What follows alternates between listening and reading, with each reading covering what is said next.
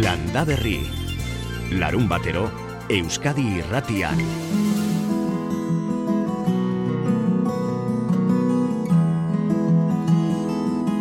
Kaixo, egun onda izuela denoi, zer moduz?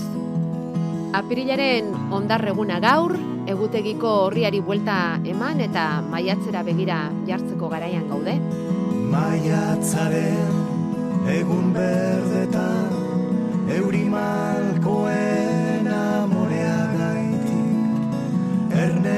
dira galtzaien zakolilia mendetan zehar itzala eo duen ere Anoneki erraino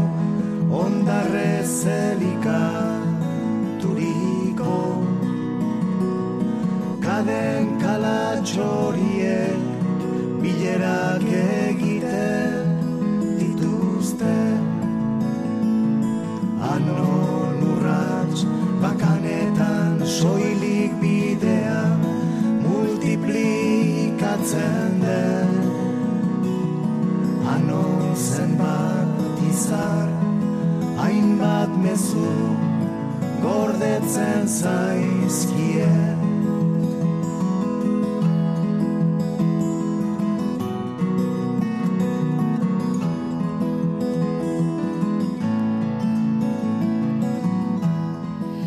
Maiatzean sartu gara bai eta maiatzean sartu gara edo sartzear gara eta lurrari lotuta lan egin nahi duzuenok adi maiatzean.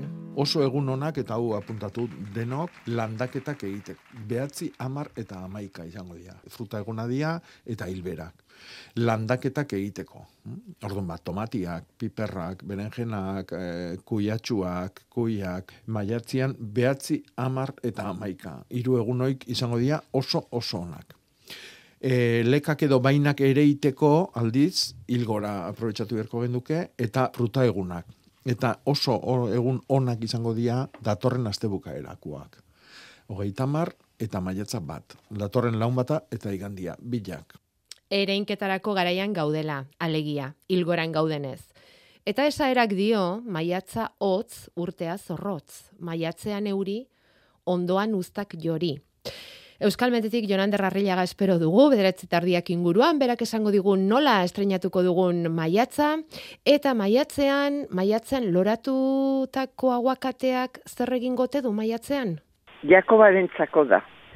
A ber, bi aguakate dazkat etxian, loretan bete, bete, betiak. Baino jakin nahi nuke, a ber, en, emango uten o ez duten. Lehen gurtian eola eta ez, zu- ez zien eman. Baina urten bile daude loretan bete betian. Emango ute, Jakoba, eskerrik asko. Igarle lanetan jarriko dugu usurbilgo agronomoa, ea erantzun zehatza ematerik badaukan galdera horri. Laster izango da bera ere hemen, baina bere aurretik landarek frutua eman dezaten ezinbestekoa den prozesu bati buruz aritu nahi dugu gaur landa berrin polinizazioaz. Natural ezin bada lagunduta, baina behar beharrezkoa da fruituak izango baditugu.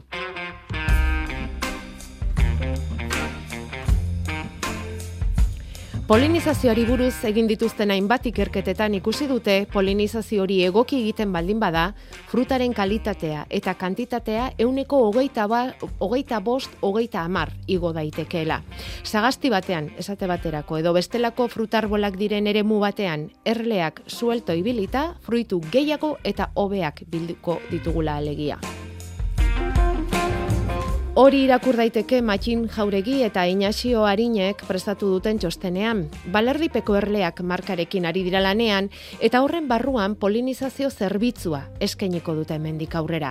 Eta hori noski erleek egingo dute, ez edo zeinek, erle beltzek. Horrekin ari baitira lanean, bedaio inguruan eta balerdi mendiaren magalean bi lagun hauek. Matxin Jauregi, kaixo, egun on, Egunon, kaixo. Inaxio Arin, ongi etorri berrizare landa berrira. Egunon, kaixo, egunon. Ez tiura zaritu ginen zurekin, ezta? Orain urrena udazkenean izan zen. Bai, da. Bai, Udazkenean hartu genuen indarra estiurarekin eta orain hemen gaude. Zerbitzu da. berri bati buruz hitz egiteko prest. Ze Makin, geroz eta sarriago esaten dugu ze garrantzitsua den polinizazioa, eta hori ondo egitea. Baina, azaldu guzu hasteko zer gertatzen den hor, polinizazioa gertatzen denean zer gertatzen da? Azkenen polinizazioa da, landarean zatiarra, dala polena, erleak berean katan urraziotze bidez biltzeu, eta urrengo lore batea jutea. Eta orduan, zatiarroi, beste landaren usteu, eta horri esker, e, ernaltzeia lorek. Eta ernalketa hoi ez ba ondo iten, ez ba nahikoa, ba, landareak ez dauke bere fruta emateko aukera. Orduan guk azkenen zerbitzu nahi eskaini, ba, frutalak, behaien fruta hoi emateko ba, kapazia hori ez galtzeko. Ernaldu daitezen, fruta arbolak, Bai, ezta? hori da. Bale. Eta hori, noski, modu askotako erleek e, egingo dute, baina zuen kasuan erle beltzarekin egingo duzue. Euskal Herrian bertakoa den erle mota bat, ba, em, hori Inazio esan zen igun aurrekoan ere, ezta? Zuek erle beltza daukazu zuen erlauntzetan. Bai, bai, azkenen e, da, pues, erle autoktona, eta orduan, pues, guri garantzitzu iritzegu, ba, erle horrekin jarraitzea ez, ba, bertakoa baldin bada, ba, zeatik ez jarraitu erle honekin. Matin kontatu, balerdipeko erleak polinizazio zerbitzu horretan zer eskainiko duzue eta nola? Guk eskainiko duna gure erlantzak, e, aurreko astetan prestatzen ari irabiltzen erlantzak, erlantza fuerte dago momentun, erle kantia asko momentun, emango diteu. Besteen sagasti edo frutale eta, eta bertan, ba, azkenen prestatuko du erlategia, gutxora era aztertuko du nolakoan frutal tokia, o eremu azkenen aztertuko du pixkat, eta ikusiko du zenbat erle behar dan, ze kantia beharko zan, zenbat lore dagoen gutxi gora bera, eta horren arabera emango diteu erlauntza kantia bat, eta horiekin gugena da, ba, loraldia bukatu arte, ba, lorez lore polinizatzen haituko ja. Eta hortarako garaia orain da. Bai, e, kasu honetan, zagarraen kasua, oantxe ja, zagarra loretzen hasi berri dago kimuk bota berri, eta ja lorea botatzen hasi honen, ba, zagarra horrek loretikan nektara botakau. Erlea erakarriko un produktua bezala azkenen. Orduan, erlea junga nektar horren bila, eta horrei esker, polena lorez lorez zabalduko luke. Eta kalkulatua daukazue gutxi gora bera sagarra, meloia eta marrubiak pare bat, lau bat erlauntza behar dituztela. Bai, Beste hori da. fruta arbola batzue baino gutxiago. Hori kalkulatua daukazue. Bai, azkenen guk hau jakiteko inbituna azkenen ba, azterketa batzuk, ikasketa beste testuk irakurri, jakintza konpartitu, galdetu, eta ikusi beste herrialdetan indan prozesu badala, eta horietatik informazioa lortuz, ba, zenbat einako zerle kantia egarko litzeken e, loraldi bakoitza polenizatzeko. Eta horrela gertzen da sagarra meloia eta marrubiak bi lau erlauntza beharko lituzkete. Geixiago gerezi kalabazin eta eguzki loreak, lau sei erlauntza inguru. Eta aldiz, albariko ke eta melokotoiak diren ere muetan, sei zortzi erlauntza jarri beharko lirateke beti ere bera kontutan hartuta, ezta? Hau zerbitzu berria da, guk ez genuen ezagutzen. Bai, beste herrialde askotan, ba, garantzia handia eman zaio ba, polinizazio asunto honei, eta hemen nik uste gehien bat Euskal ba, sagasti nola zonatan, ba, beti nola prozesu natural bat izan da, eta beti erle asko egon danez, ba, ba, beti izan da, bueno, ba, erle bere, beren kabuz egiten duenez, ba, zertako, zertako jarriko ditut erleko lan nere, nere sagastin. Baina guain, ba, adibidez, nabaritze honen, erle askoz gutxigo daola, ikuste dugu, e, garrantzitsua dela, bertan jartzea erlek eta zerbitzua ematea, azkenen ba, erlea e, enfokatzialako gehiago, ba, kasu honetan, ba, sagarran loren eta ingo duna da, ba, gehiago polinizatu, ba, porcentaje altugo bat emango polinizazioa, eta horrek emango da, ba, produktu edo fruta kantidade handigoa eta kalidade hobegoa. Azkenen, Frantzi aldean ikusi dugu, sagasti asko diala, hola polinizatzeanak, erlezainai zerbitzu eskaintzeenak, Frantzirik aparte ere bai, Ameriketan ere bai, almendrok eta hol- hola polinizatzen dituzte.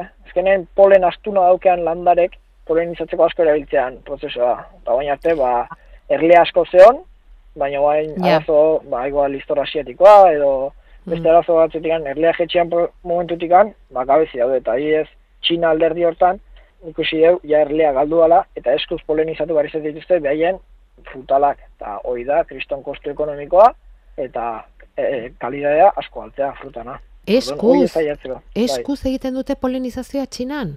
Bai, bai, da. Bai, fruta batzuk, albariko eta hola, Ah, bai. asko eskuz e, polinizatu behar izaten dituzte, horra zientzeko batzuk, ba, landarea Mhm. hartu, eta makiluze batekin, lorez lore, junez, eta hori da azkenen kriston lana. Ja. Bueno, makina bat aldiz esan izan digu Jakoba errekondok saio honetan, garai batean baserri bakoitzak bazuela bere erlea. Eta horri eskerrez, egiten zen naturalki polinizazio hau, baina zuek Inaxioarin eta Matin Jauregi behin eta berriz esan diguzu erlea gutxitzen ari dela, erlea gutxitzen ari dela, entzun eta entzun ari gara polinizazioa ingarrantzitsua dela, akabatzen ari dela hori, gutxitzen, ahultzen, bueno, ba, horri buelta emateko sortutako zerbitzu badau, baina zuek konkretuki zer egin guz, ez esan da esan ari zarete erlea eramango genuke, baina erlea eraman eta gero zain egin beharko da, ez da, edo han utzi behar da, edo, edo zerbitzu horren barruan zer sartzen da. Lehenengo tokiaren lanketa batin, gero ba, erlategia preparatu, eta gero ba, bertan erle dauden bitartzen, ba, bueno, ba, e, onbeharko gineake kontrolatzea ba, polinizazioa ondo ematen nahi dela, e, erle lan nahi dela, loretan nahi dela, eta gero ba, ba loraldia aurrea joan egin, ba ja bukatzen nahi dela, ba gure kasun indarko genukena, ba berriz ere erle hoe ba bildu, eh? Eta berriz ere ba eraman eta dena zen bezala utzi eta hoxe izango zen gure zerbitzua.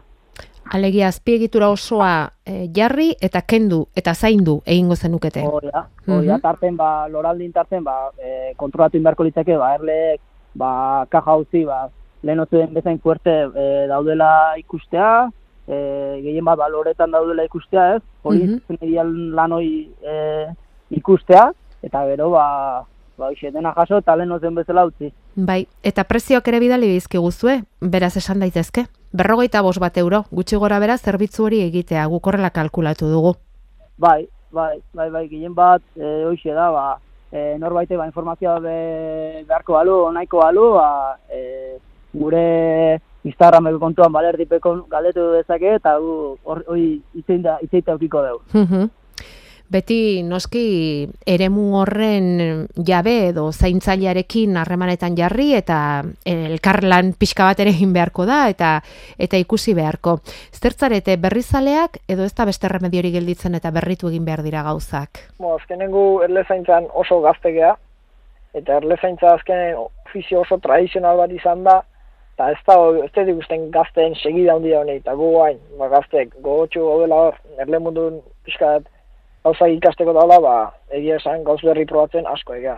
Gauz berri, iruditzei bide asko dela baina probatu gareko, mhm. eta investigazio handi bai lan asko dela iteko, bai. E, erle zaintza beti izan da estia, edo propoleoa, eta hori erabili izan duia, ba, osasuneako gehien bat, eta iruditzei bortaz aparte erleak, bai. garrantzi gehiago daukela, ez da, estia eta propoleoa aparte, erlea beharrezko ala, polenizatzeko edo beste arlo askotan. Aurreko nestiura mesela xe. Bai, bai, bai. Polinizazio oso importantea dela, ba, fruitua izateko, bai kalitatez eta bai kantitatez, baina ez dela horretan gelditzen. Erlearen premia izugarri importantea dela ingurumenari eta ekosistemari berari eusteko ere ez da? Bai, bai, bai. -hmm. Azkenen polinizatzaile gehiago daude, intsektu edo aizeak edo baude polinizatzaile mota ezberdinak, baina porcentaje hundina gehien bat bintzat, bertako, bueno, erlea da iteuna. Erle beltza eta bere oinetako horrazitxo hori, ez da?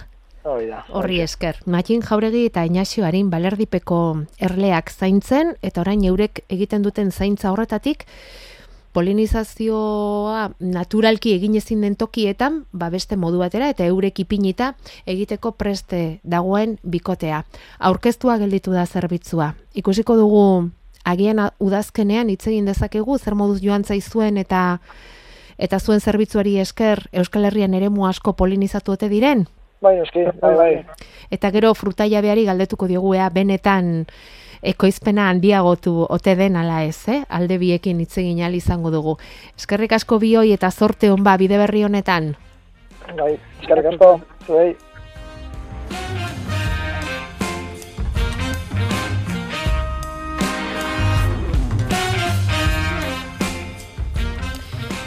Jakobe Rekondo kaixo egunon. Egunon danoi. Ongi etorri landa berri berrira. Bai, berri Mateu baratza. Berria Mateu baratza honek, eh? Bai kendu dizkigute panela, kendu ditugu musukoak eta hau hau ja beste gauza bada, bai, eh? Bai, bai. Polinizatuta bageunde bezala sentitzen gara momentu honetan. Opremin. Baita. Arritu utzi gaitu aizu matin jauregik esandakoak txinan eskuz egiten dute polinizazioa. Bai, hemen ere bai. Hemen ere bai? Bai. Bueno, txinan gauza Nola, batzuk non... eskuz polinizatzea, hemen adibidez kuiatxuak eskuz polinizatzen dira. Kuiatxuak? Bai, jendia ikasten ari da ba, e, kuiatxoan polinizazioa nahiko e, zaila da, nahiko korapilatxua da, ba, kakalarduak bihar dialako hortako, lore haundik gehienakin gertatzen da mesela, erliak ez dira hurbiltzen lore horieta, Eta halako giro kaskar samarra ite balimadu egun batzutan, ba, kakalarduak ba, bere hortan, ba, oso oso etxian gelditze dira. Ja. Eta orduan ba, ez da polinizazioek. Orduan ba, hartu lore harra, eta emien gana urbildu behar izaten da, eta hori eskuz egin egiten da. Eta ziurtatzeko e, polinizazioa, hau da, lorioi ondo ernalduko dala eta fruitu emango dula, kasu honetan kuiatxua, ba, e, eskuz egitia gomendatzen da, ba, bitan edo... Hori lan zaila izango da ba. Ez, Ez alda zaila, ez? Hombre, zaila da, ba, soroka bat balima dakatzu, baina Ja. bi edo hiru landare edo dozen erdia balima ezu etxian, ba, ez da, ez da bat Eta hori zer da, hautsa hartu alde batean? Eta... Ez, lore harra hartzen da, bueltan du olako trompeta baten formako petalo, eh, elkarri itxatxitako petalo multzo handi bat, hori kentzen da, eta erdin gelditzen da, isipu tankerako brotxa txiki bat bezala, eta da, ba, bueno, ba, hortxe dao polena. no? Eta orduan, ba, punta horrekin, ba, lore oso hartu, eta emia ernaltzen da. Bueno, ze gauzak, alegi erleak behar beharrezkoa ditugula, Mm. dudari gabe. Erliak eta aparteko polinizatzaileak, eh? Bai, Polinizazioa... martxa honetan, bai. Ba, erliak asko egiten du, baino euli, euliak ere asko egiten du. Mm. E, ar, erlastarrak, Kakalardoak, orantxe esan duzu. kakalaardoak, Dira bakarrik erleak, baina... xaguxarrak, bueno. no? Mm. Bai, Bai. hor sekulako Bai. fauna dago ez da honetan. Bueno, e, Bizkaiko urdai bain, esaten digute urteak daramatzatela, kibi landaketetara erlauntzak eramanez. Uztak asko hobetzen dira, dio entzule honek, baina eguraldi txarra baldin badago ezin dute lana egin eta polinizazioa ez da hain ona izaten. Ez, gertatzen dana da, eh, lorealdia ez dala izaten. E, frutarboletan ez da hain motxa izaten. No? Orduan, e, arazua gehiago da, e, erliak hurbil daude edo urrutitik lan egin behar dute. Orduan, ba, karo, hauek adibidez belartipeko hauek egingo duten zerbitzu eskaintza hau oso ona da, ba, erliak edo erlautzak bertan egongo dialako. Orduan, bertati berta, ba, naiz eta gutxixio egin, ba, egualdilagatik eta bar, ba, baino, e, asko ze, asko ze bermatuagoa dago, e, etorriko dala fruta. Hori da.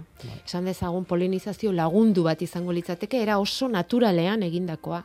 Bai. Bai, bestela bezala, xe. Mm Mhm, erliak bai, bai. dituzu edo eh, ekarri Badakizuan daudela, bai. Hori da. Mhm. Eta orduan, ba, hortik bizi behar du nantzako, ez, ba, zuk sardo aite bezu, eta sahazti dazkatzu, ba, hau nire ustez adibidez oso interesgarria da, edo kibin kasuan, ez? Be- Mhm. Edo, bueno, beste edo zein frutakin, eh? Bai. Gerezik ditugula, edo aranak, edo dana dalakoa. Bai. Aizia erabiltzen ez dutenak, Mhm. eh, Zatik, bueno, ba, adibidez, ur, urritzak, intxaurronduakoik aizia erabiltzen dute polinizatzeko. Baina beste hauek danak, bueno, asko, asko, asko hobetuko litzake hauetan erliak hurbil eukitzioi. Mm, kuiatxoen kasuan galdetzen digu batek nola bereizi arra eta emea. Bueno, ba, oso, oso erresa da. Eh, Loriak atzian, beti esate deu, kuiatxua ja da- badarama, iriki orduako loriak atzet, atzian kuiatxoa damaki. Edo bestela arrak izaten du txorten arrunta bat, meme bat. Eh? Emiak ja kuiatxoa hortxe daka, eta bestiak, ba, hoxe, txorten fin-fin bat. Mhm, Bale. Eta gero beste batek iradoki digu liburu bat, beste entzule batek, e, esan ez, em, bueno, saioa entzuten ari dela, eta irakur dezakegula Maja Lunderen Historia de las abejas. Horri buruzkoa dela, alegia eskuz polinizatzari buruzkoa txinan eta bar. Gustora hartuko dugu apuntea. Eskerrik asko, bai? Maja Lunde, la historia de las abejas, oso ondo. Bueno, ba, bakarra matari da deitu eta deitu gure WhatsAppera. Ezin dugu deirik hartu WhatsApp zenbakiaren bidez. Deitzekotan deitu bederatzi lau iru, 0 bat, bi, 00 telefonora. Horrekin sartuko zarete zuzenean landa berrin. Bederatzi lau iru, 0 bat, bi, 00. Piztu du, interesa balerdipeko bi lagun hauen erlebeltzaren polinizazioa eskaintzen duten zerbitzu horrek. Ekintzailetza lan bat bezala aurkeztu digute. Eta esan dezagun horri lotuta astelenean Iruñeko geltokin erakusketa berezia zabalduko dutela. Ideiak loratuz izena ipini diote eta hor argazkiak bildu dituzte argazkiak eta ikusentzunezko bat ere bai protagonista ekintzaileak direla. Nekazal proiektuak izan gabe bere ertxian nekazaritza eta abeltzantzarekin nolabaiteko lotura duten ekimen eta ekintzaileak batu dituztean. Erakusketa astelen eguerdien inauguratuko du Itziar Gomez Nafarroko nekazal garapen eta ingurumen kontseilaria bertan dela eta ekitaldi horretan bertan Kristina Saralegi leitzako baserritar hilberria omenduko dute bera ere nekazari ekintzailea izaki.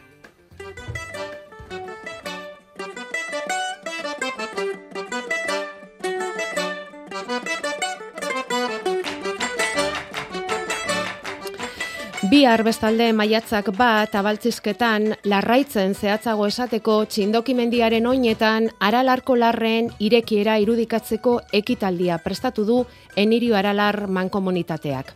Hogeita bosturte dira festau egiten hasi zirela, pandemia kendutako bi urte ongatik, hogeita irugarren edizioa izango du aurtengoak. Eta esan behar dugu, aralarraigoko direla aurtengo larrealdian ia emeretzi mila abelburu ardi behor eta behi. Bihar zabalduko da larrealdia, udazken erarte kasurik gehienetan urte amaiera arte luzeenera jota. Pentsatuko duzuenez, gehiena ardiak izango dira larreratuko direnak amazazpi mila buru aurten.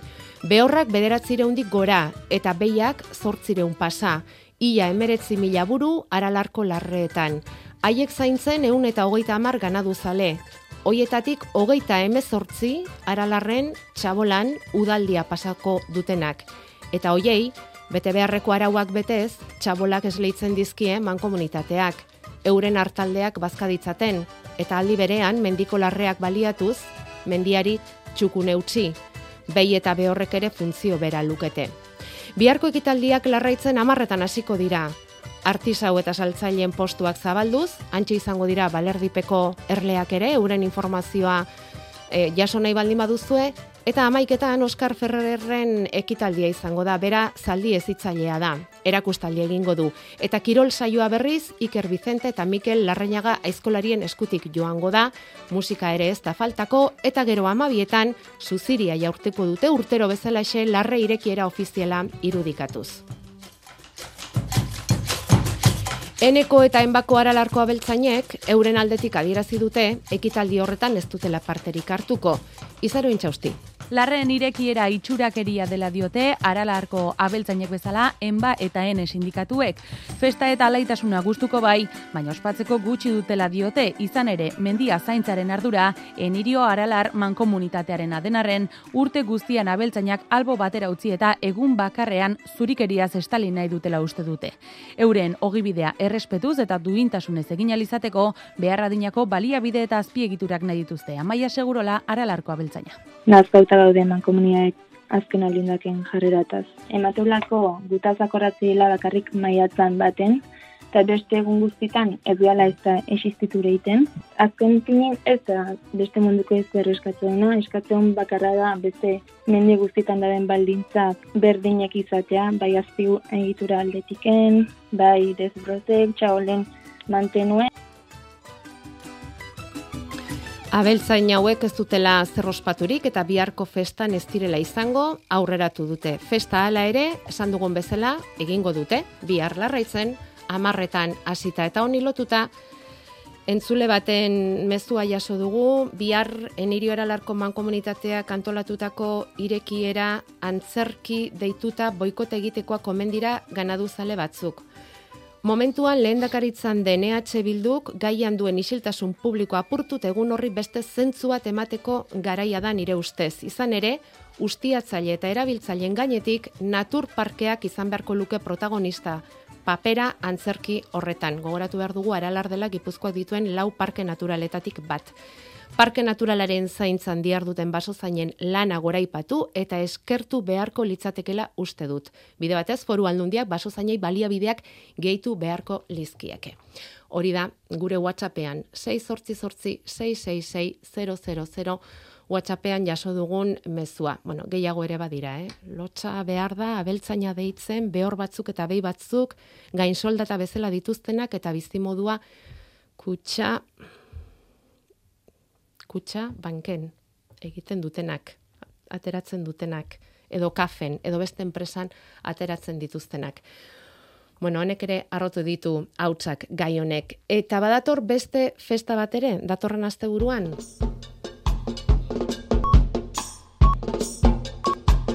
Euskal Herriko laborantza ganbararena izango da, amazazpigarren urte hurrenekoa, gaur zortzi, maiatzaren zazpian, ainiza monjolosen, Nafarroa beherean, Donibane garazitik amar kilometrotara. Antxe du egoitza laborantza ganbararen bulego nagusiak eta antxe egingo dute ia egiterik izan ez zuten urte hurren festa. Amazazpigarrena biogun bezala. Eta egun hori izango dute Michel bereko irigoin omentzeko ere. Urte bete, ura hiltzela, eta onarturik ere utxune handia utzi zuela, jabetzen dira aurrera egin beharra daukatela, eta ark emandako irakasgaiei segiz, Horretan dira Euskal Herriko laborantza ganbarakoak aurrera egitekotan. Goizean egingo dute ekitaldi nagusia eta gero etorri direko dira festa giroko bazkaria eta kontzertuak ere tartean entzuten ari garen Bokale Brass Band. Du Teamarbeit, big fun thing. Du Teamarbeit, big fun thing. Du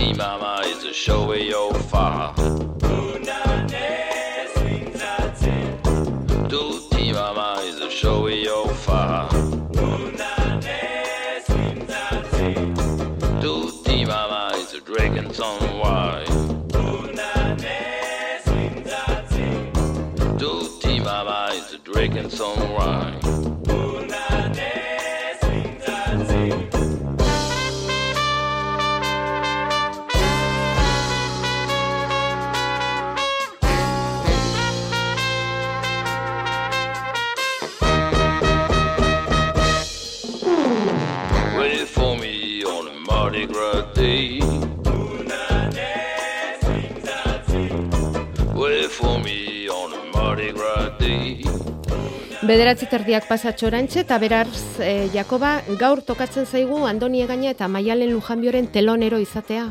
Landa berriko hoi, ze Ba, bai. amaiketan eurekin izango zara.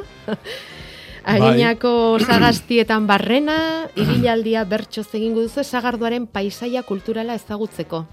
Bai, urtero egiten dugu, ba, oso bilen ospatzen da urtero sagastiak loretan ekitaldia, bueno, ekitaldi urte guztin zehar, sagarra eta sagarduan gorazarre, eta urtero ibilaldik egite ditugu, bertso ibilaldik. Eh? Izan daitezke oain eh, aurten bezala sagastiak loretan daudenian, edo baitare udazkenian sagastiak frutakin daudenian.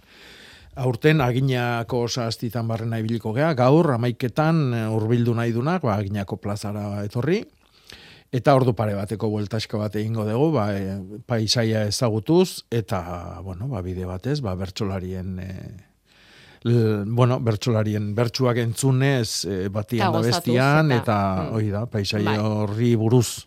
Mm. Bai. Jon Ander Arrillaga Euskalmet, kaixo egunon, Kaixo egunon. ateri izango dute bueltaska hori egiteko gaur, ez? Bai, gaur Gaur ateri. bai, gaur ateri, bai. Ez- Zerua odeitzu ikusiko dugu, Hori baina da. ateri utziko dio, bai. Bueno, hola bertxotan sagastietan barna ibiltzeko, igual eguraldirik onena beraz. Eguzkipean ere, gero igual erre egiten gara, eta ez da komeni. Orduan, suabe, suabe, hotzik ez dago, eta giro Ez ederra, ez. eh? ez dago bat ere hotzik, eta hola, ez pixkat makaltxu, makaltxu gaur tabiar, ez? Entzun dizut lehen. Bueno, e, gaur e, denean nahiko ditxo gongo da, erdi mailako deiak eta goio deiak ditugulako, gainera kantauri aldean ba, beho dei batzuk, Mm. eta temperatura nahiko atsegina gaur, amazortzi emeretzi gradu inguru, iparra izea, apurrat biziago arratzaldean, baina tira, oro argiro gonkorra eta atsegina. Biharkoa barnealdean argiagoa izango da, batez ere hegoaldean, odei gutxiago ikusiko dugu, beraz zerua garbiago gongo da, baina kostaldean baliteke, bueno, kantauri aldean eta bereziki kostaldean baliteke berrez, berriz ere iparraizeak, beodeiak edo lambro moduko hori gutzatzea, beraz apur bat makalagoa izatea bertan bai. Bueno, eta datorren asteari begira, e, bueno, ba esan dugu ez, ereinketarako gaia, garaian gaudela, ze orantxe e, ilgoran gaude, ezta? Eta, eta etorriko da laizter landaketarakoa, hori urrengo astean izango den arren, ze iragarri dezakezu datorren asteari begira jarrita? Ba, e, ikusten dugu eredu meteorologikoetan ez egon kortzera ingo duera guraldiak berriz ere, beraz, euria izango dugu bueltan, e, aire hotza sartuko duelako e, goi mailetan. Aztelenean bertan zerua lainotuta e, izango dugu, eta euria egiteko aukera ere izango dugu, eta, bueno, aztelentik ostiralera egun guztietan euria egiteko probabilitatea ikusten dugu modeloetan. E, momentu zaila da esatea noiz botako duen gehien, non botako duen gehien, Baina tira, ez du ematen astea oso uritxo izango duen, e, izango denik, e, odei ugari izango dugu, e, bori astanetik ostiralera, tarteka uri apur bat egin dezakean hemen, kazaparra den bat edo beste, baina tira, esan duan bezala, ez da oso oso euritsua izango. Eta bestalde, e, bueno, antizikloia zoren inguruan egongo da, beraz, e, ipar, ipar mendebaldeko aizea ibiliko da, eta horregatik, ba, giroan nahiko fresko izango da. Temperatura mm maximak, amairu, ama amabos gradu inguru ibiliko dira, minimoak ba, barnealdean zazpi sortzi, kostaldean e, amar amabi. Eta ja, atorren asteburako, bueno, asko geratzen da oraindik, baina agian baliteke ba, temperatura kapur bat gora egitea eta giroa agian lehorragoa lasaiagoa izatea. Baina esaten dudan bezala, oraindik asko geratzen bai, da. Bai, bai, bai, bai, bai, egun ez egun joango gara zehaztapenak ematen, bai. baina datorren igandean herri urratxare badaukagu zenperen, eta bueno, ongi egin duzu pixka eta aurreratzea. Eta gainera, Jonander, hasieran izan dugu maiatzean euri ondoan ustak jori. Beraz horrekin geldituko gara, eh? Euria izango da datorren astean, baina gero uzta oparoa jasoko dugulako esperantzan. Eskerrik asko handi bat gurekin izateagatik. Ondo ondo pasaste bai, burua. Eskerrik asko agur. Agur. Eta frutar bolekin aritu garenez, Jakoba hemen galdetzen dute, mm, noiz tratatu behar diren fruita arbolak. Bacillus thuringiensis jaboi potasikoa, men olioa, ez nuke nahi tratamentuarekin erlei kalterik egiterik eta e, bai, noiz da garaia gure fruta arbolak, bueno, gure fruta arbolak ondo ikusten balin baditugu ere tratatu egin behar dira? Ez. Ez da beharrezkoa. Oda, tratatzia ez da beharrezkoa. Eh? Tratatu behar dugu, ba, beste aukeraik ez da honian.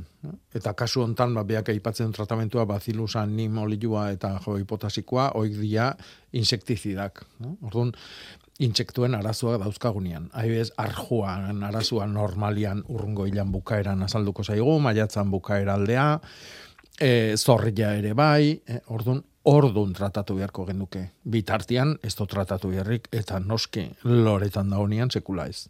Vale. Eta beharra ikusiko bagenu. Bueno, hemen, bidali du melokotoi landare baten argazkia eta esaten du e, gorriak, mm, izango dira, gorriak iskurtzen hasiakoz ostogorriak alegia, zergatik izan leike? Bueno, hori lepra da, eh?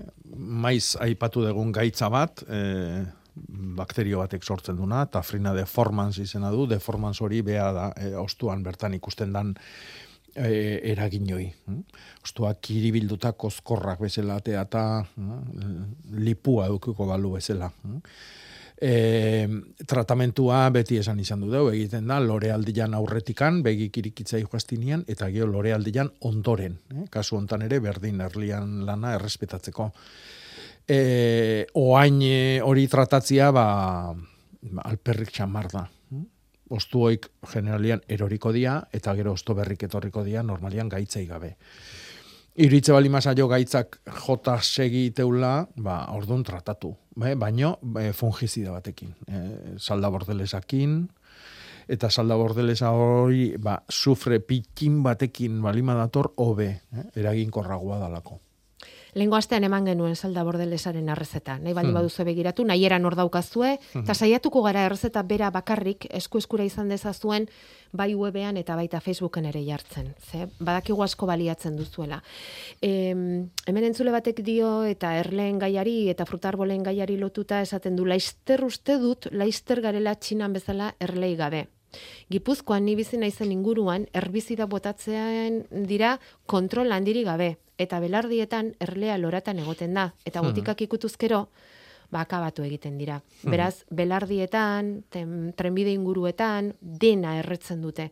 Administrazioak zerbait egin beharko lukeela uste dut. Bueno, administrazioa da trenbiriak, eh, trenbire ertzak erretzen. Hori da, egiten duna. Batzuk, administrazioko batzuk noski, danak ez dira amona berekuak. Ja. Bueno. Mm. Ah, bueno, bai, hemen aurreko, bale. Tomate eta piperrak, Jakoba esan dugu, ezta? Noiz den garaia tomate eta piperrak landatzeko, ezta? Martxoaren bederatzi amarramaika esan dugu, ez? Bai, behi da, oain gaude hilgoran. Orduan, ereiteko garaia da. Be, aurrekoan aipatu gendun, e, ma, maiatzian, e, normalian ere iten dira babarrunak, hartuak, kuiak, no? nahi bali madegu, bilar oso egun ona da. Bai, esan dugu hasieran Oso egun gogorarazi dugu, bai. bai. Landaketetako aldiz, hilbera izango litzake honena, hilberan datorren ostegunian sartuko gea, eta ostiraletikan atzea, e, hilan emetzortzia bitartian, oso oso egun onak dira landaketak egiteko. Eta orduan ba, landaketa hauek, ba, aipatu dituguna, kuiak eta kuiatxuak, tomatiak, piperrak, eh? Oidanak, eta egun onenak izango dira behatzi amar eta maika. Vale. Orduan, ordurako prestatu, Mhm. bilatu e, bertako variedadiak, landare ona, hau da, denbora dakau, eta gero ez ibili korrika eta presaka, eo zintokitatikan ekarritako edo zein landare jartzen. Konforme. Behatzi, amar eta amaika landaketetarako. e, gogoratu ostegune, e, bai, ostegunean sartuko garela hilberan, eh? Maiatzeko hilbera ostegunean estrenatuko dugu. Jakobarekin zuzenean hitz egiteko bederatzi lau iru, 0 bat, bi bi, 0, 0. WhatsAppez ezin dugu deirik jaso, bakarramat ari da, ari da, eta ari da, eta ez du e, etxitzen, baina ezin dizuegu telefonorik hartu hortik. Bederatzi lau iru, 0 bat, bi bi, 0, 0. Eskuragarri duzu Lan App, lanbideren bulego virtual berria.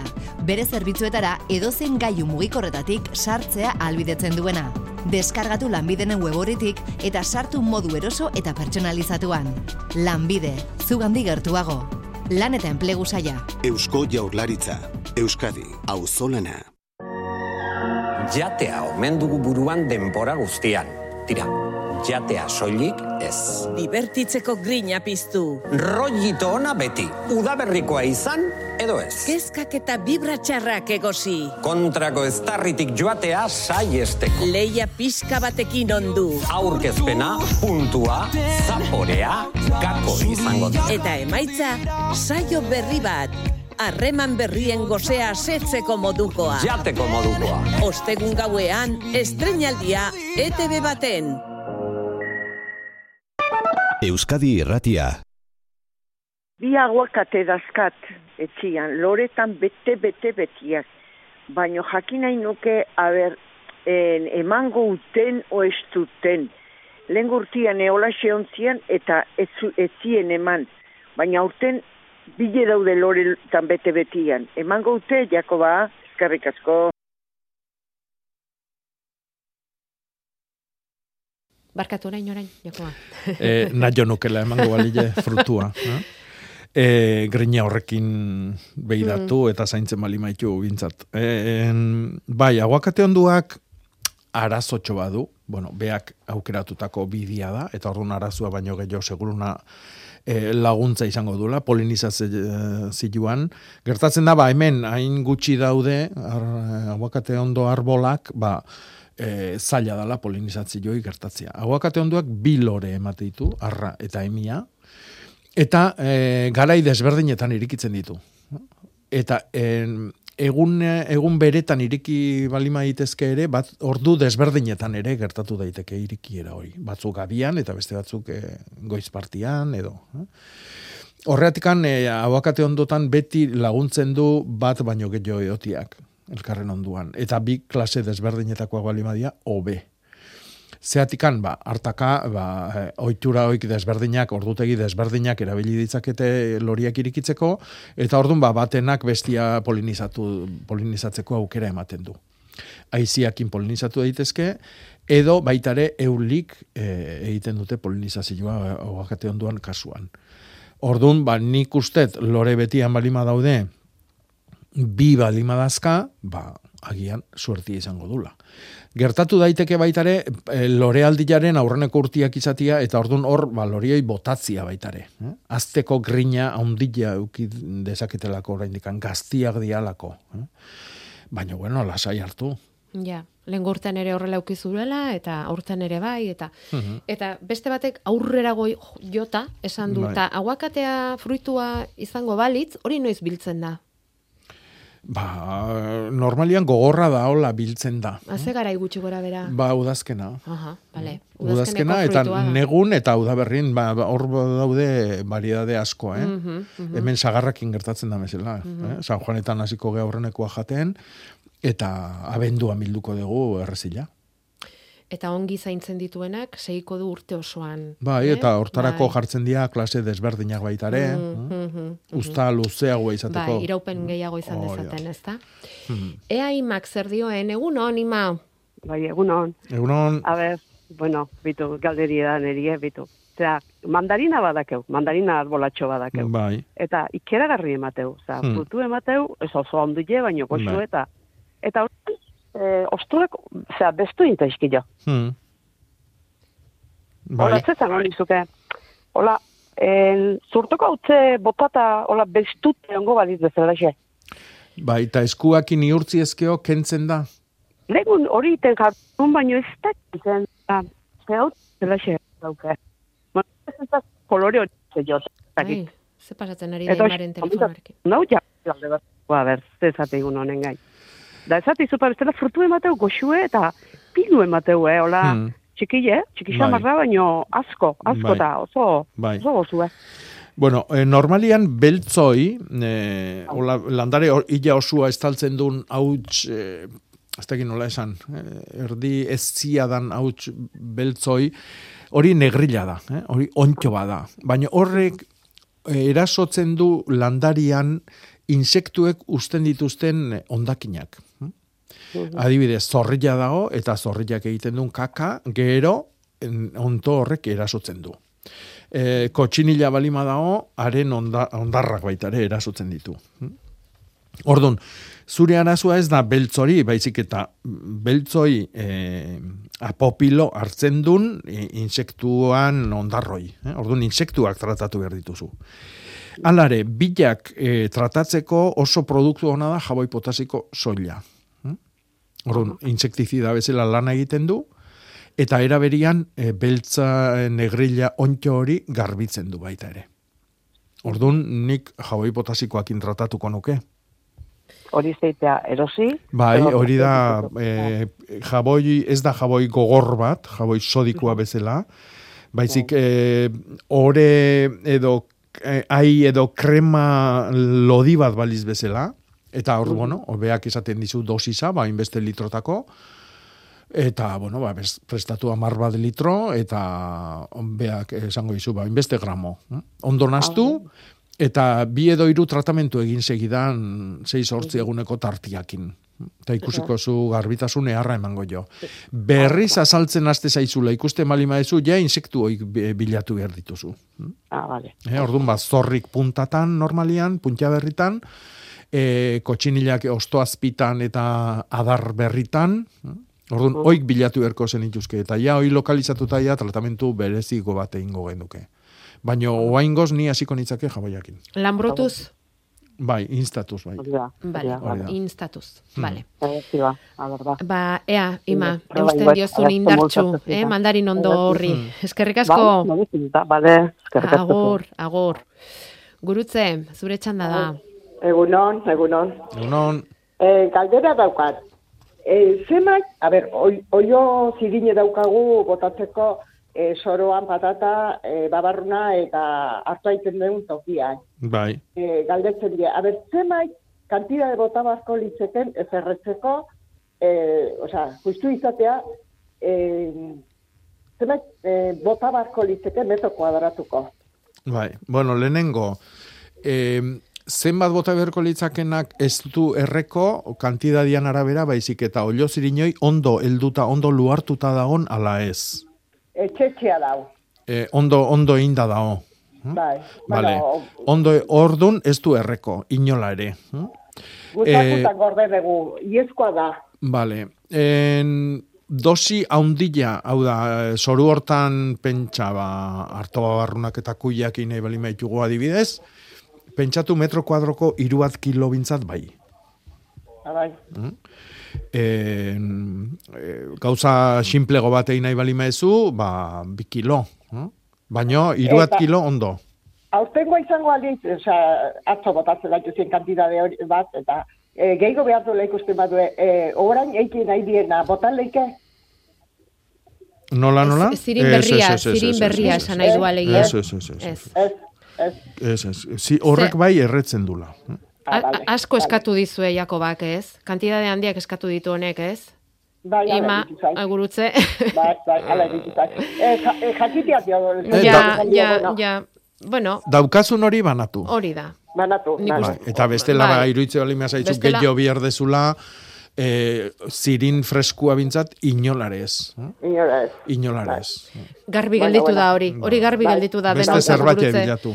E, e, Eh, bai. bueno, Eskerrik asko. Bai. eh? Bai, Bai. zorregatik. Eskerrik asko. Bai. Denok ikasten dugu hemen. Mhm. Aitor, irekiko diazu WhatsAppa favorez entzun dezagun arantxa zizurkilgoak ze arazo daukan, ze galdera, ze zalantza. Kaixo, eunon, Bai. arantxa zizurkiltik. Beira, aurten lehenengo aldiz jarriet baba txikila, beltza, eta nahi nun jakin, oi gero biltzeko garaia nola biltzean. Leka ondo-ondo sekatuta gero babarruna bezala, o egin dezaket leka jaso utzi sekatzen manta baten gainean edo horrela berdia jonda berdin da eta kitxo, ez dakit. Venga, mila esker. Bueno, baba beltxikila, babarruna bezalaxe, bildu behar deu, e, leka ondo lehortu danian. Hau da, e, alia lehortuta jasotzeko biltze deu. Orduan ba, onena da, bertan ondo heldu dadila alioi, ondo zaildu dadila bere azala, jaso baino leno. Ta gero babarruna bezala, lehortzen utzi berak esaten duen bezala manta baten gainean, eguzkian, tan ez, albada itzalean. bueno, e, al, lekatan da hola, bai, lasai. bai, Ba, nahastu pixka bat, eta gero hartu dezala aletu, hotza, ez? Irakurri, irakurri, eta eta jaso. E, nahi bali madu, prueba egin dezala, adibidez, babarrunetan, ba, babarrun zuri berria jaten da bezala, potxak jaten dian estiloa, probatu nahi bali madu, ba, babel txikila, Mm. zetik ez. Mhm. Orduan bai, berdetan, heldu gabe, Mm. baino hortako xe, bakazu elkaba prestatzeko. Ze Baino bestela jasotzeko ez. izango den hori, ze goxoa Bai. izango den hori.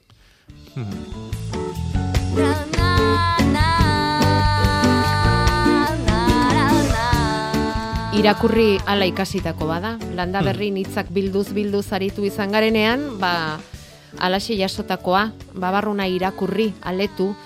Gaur, beste ze hitz berri, Jakoba? Bueno, ba, gaur ekarri dut erpoi. Erpoi, eta Bai. ez arpoi. Ez, erpoi. Bilartikatzea hasten den maiatzontan ere ingo ditugu hartuak adibidez. Eta hartuak badakizu lurran gainetik e, bere eutxibi errortan, orekai eutxibi errortan, hain landare luze eta hain belar luzia izan da, e, sustrai batzuk botatzen ditu bistan. Goitik, esango genduke, lurran gainetik botatzen ditu. Bai, da, garabi handiek egiten duten bezala, Hori ezta? da, hori da, erpoia. Ah, Erpoi, erpe, orpo batzuk ere deitzen diote. Mhm. Mm? Bai. Erpoia. Mhm. esan dezagun oinarriari oina, oinarri sendoago bat izateko. Hori da, sendoago, zabalago, Zabalago gora eta- gotikan heltzen duna, bai. eta bar. Bestela, haize bolada batean eta eroriko litzateke, ez da? Bai, alaren nahiko lan Nahiko lan izaten du bai, bai, egia da. Batzutan etzan askoak ikusten dira, egia da. Bueno, hemen arazoa daukate babekin, ez dakit baba, e, ze baba izango den, babarruna, indaba, lazer izango den, baina esaten dute zorro beltzak josita daukagu baba. Gutxi zuenean instatu egin genuen, asunura eta bordelesan hasian, orain baina jarri ditugu urrunxeago, zer egin ez kaltetzeko, babak oraindik ez baitute alea eman, kendu eta landarea erretzeko zure liburuan jartzen duen bezala? Bueno, e, zorrilantzako salda bordelesa erabiltzia alper alperrikakoa da. Eh? Ba, fungizida dalako, hau da, gaitzak bakarrik e, tratatzen dira berarekin, ez insektuak edo izurritiak. Hortarako daukagu bazilusa, e, daukagu nim olilua, jaboi potasikoa, mm, asunura, eh? Alare, nik beti esan izan duet. Babatan, e, zorri beltzak urtian bos bat belaunaldi izateitu, bi itetxun negu partian eta udaberrian hasieran belarretan, eta gero hirugarren hau babata biltzen da. Eta gero babatatekan salto ingo du lekata, garruneta, eta bar. Orduan, babatan kontrolatzia da e, kakua, e, bueno, ba, urte guztiko zorria kontrolatzeko eta urrun gurtian ere gutxillo izateko. Urrutitik ere etorriko dia gero, baina gutxillo izango dia.